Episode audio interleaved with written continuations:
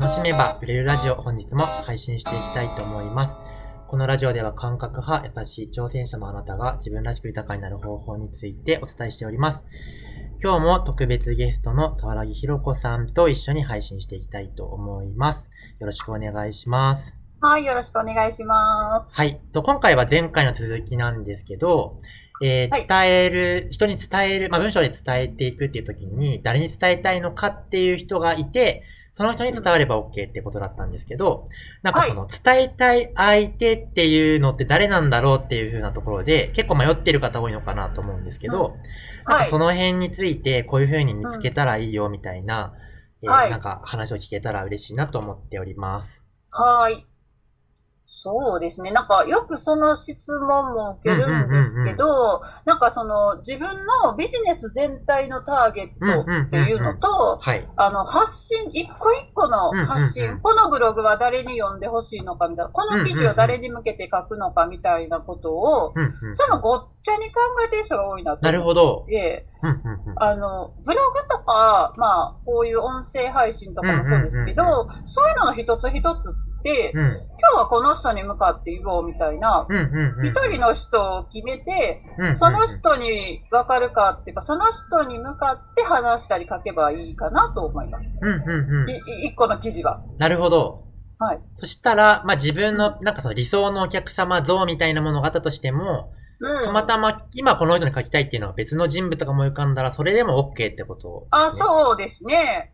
そうそうそう。で、そのお客様像っていうのが、いなんかその、塊みたいなものに対しては書けないと思うんですよ。うんうんうんうん。なんとなくこういう20代、あ、さま、た例えば20代の女性で就活に悩んでそうな人のグループっていうか、型、なんとか像みたいなものに対しうんうんうんて、はい。文章を書くとかすごい難しいと思うので、一人に向かって、さっき喋ってた、今日、例えば今日私と清野さんが喋ってたら、このラジオの収録の後に、あ、あれ言い忘れたって思ったら、あ、うん。清野さんにあれを伝えたいなと思って、清野さんの顔を思い浮かべて書くとか。なんか、ほんとそういう感じで書けばいいなと思うので、え一個一個の記事は、一人の人に向かってうんでいいんじゃないかな。で、過去の自分でもいいと思いますけどね。何年か前のこれを知らなかった自分に、こううんいうこと言ってあげたいなとかでも全然ありだと思いますけど。ー、なるほどうん。沢木さんはなんかすごい発信の頻度がすごい多いなって思ってるんですけど、はい。その時は大体、あ、あの人にあれみたいなのが、なんかその、浮かんできて書くみたいな感じなんですか？あ、そうです、そうです。あの、パターンとしては大体2つあって、その今言ったように誰かと話した後、まあ大体生徒さんとか自己定さんとかと話した後に、うんうんうん。あ、言い忘れたっていうか、後でもうちょっと、うん。なんかこう、こういうことも言えたらよかったなって思うのが一つうんうんうんうん、と、あとはまあ誰かの発信とかを SNS とかで見たりとか、うん人の音声配信とかも結構私聞くんですけど、うんそういうのを聞いた後に、あの、自分だったらこう思うな、みたいな、あれがいいとか悪いとかじゃなくて、それをヒントにして自分はこう思うなっていうのを書いたりはすごいしてます。へえー。どっちかのパど。ターンが多いです。うーん。そしたらなんか講座が終わった後とかはすごい出てくるんですか？あ、そうです。もう、あの、なるほど。Facebook と Twitter に書きまくってます。でなるほどそ思いつきとしてバッて書いてて、それを一晩置いといて、ちょっと考え方が深まった時にノートとかに書いたりしてまあー、なるほど。Facebook、Twitter がネタ帳みたいな。す。あ、そうです、そうそうそう。あーネタ帳もぜ全公開してるっていう感じ。はあ、なるほど。うーん。そうですね。うんそんなで、ターゲットの、その、なんか、全体のビジネスのターゲットは、うんうんうん。あの、なんか、この商、自分の商品やサービスがあるとして、うんうんそれをどんな人だったら買ってくれるの、買ってくれそうかなって考え出すと、ドツボにはまるとはいはいはいはいはい。まあ、なるほど。あるあるあるやはいやつですね。あはい。いやなんかこう、この商品、こういう人だったら買ってくれるんじゃないかなってなると、はい。なんかこう、ちょっとずれていくなるほどと思うので、はいはいはい。そういうことじゃなくて、自分が思ってることを、どんな人のなんかこう民に伝えたいかみたいな、うんそういうふうなことで考えればいいなと思いますし。それは特になんか年齢とか職業とか、うんそういうので区切る必要はないなと思います。うんなるほど。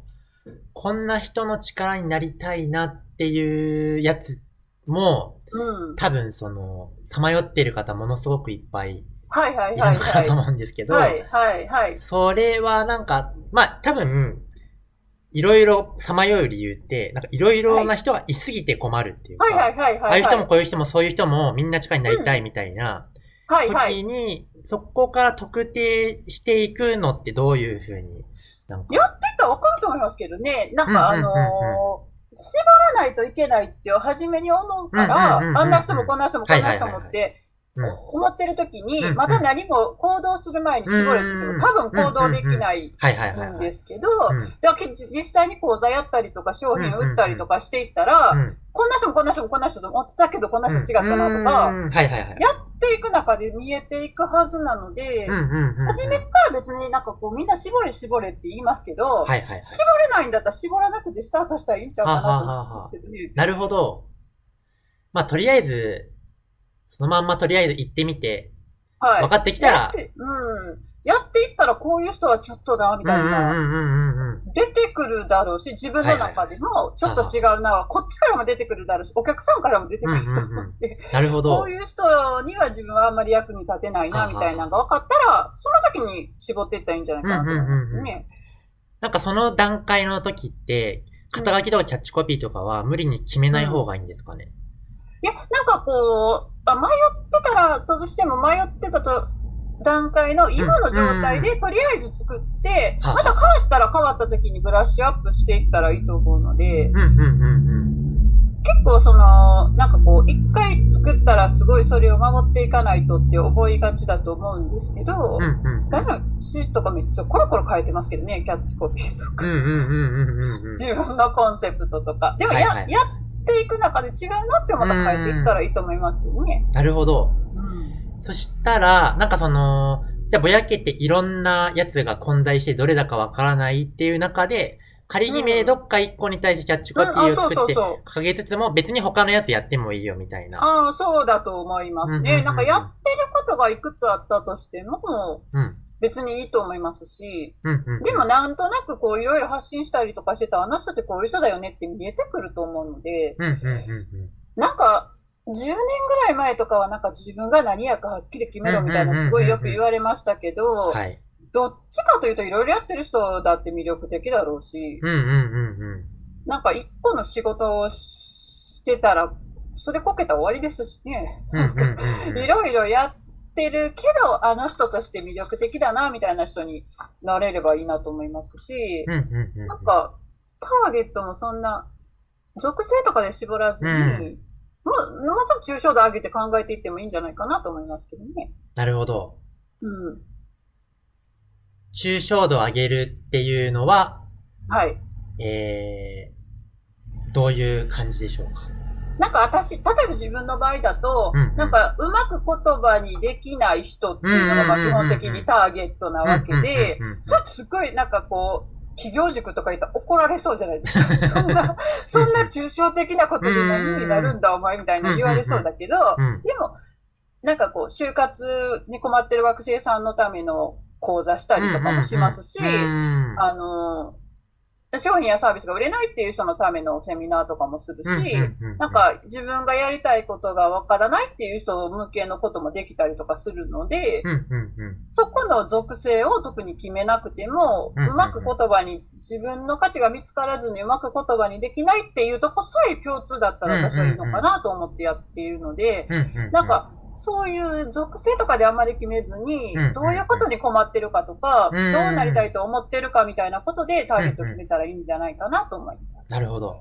はいどんな悩みの人とか、どういう願いを持っている人うんが自あそうそうそう分がそう。力になりたいのかなっていうあのを、そうそうそうそうそう。で、なんかそういうことに困っている人たちを目にしたら自分はちょっとどうしてもこう。力が湧いてくるなとか、そういう人のためにやった方がいいなっていうのをすごく思います。なるほど。なんか、ターゲットとして設定したけど、うんその人たちに頼られたら本当は嫌なんですとか言うんやったらちょっと違うと思う。なんか割と聞きます、そういう話。はあハッピーじゃないですよね。あ、そうでしょ、お互いにねう。んうん、うん。と思うので、なんかそういう、こういうことに困っている人、こうなりたいと思っている人っていう感じでターゲット設定をして、その人たちのために自分は力が湧いてくるなって思うような人だったらそれでいいんじゃないかなと思う。うんうんうんうんうん。うんなるほど。ありがとうございます。はい。えーっと、多分その、すごく迷ってた人にはすごくヒントになったんじゃないかなと思います。あと、はい。川木さんの本の方にも詳しく書いてありますので、はい。えー、そちらも。そんなことばっかり書いてます。はい。あはい。りがとうございます。はい、ありがとうございます。では今日はそんな感じで終わっていきたいと思いますが、また毎日配信していきます。また聞きたいなと思ってもらえたらフォローいただけたらと思います。では次の音声でまたお会いしましょう。バイバーイ。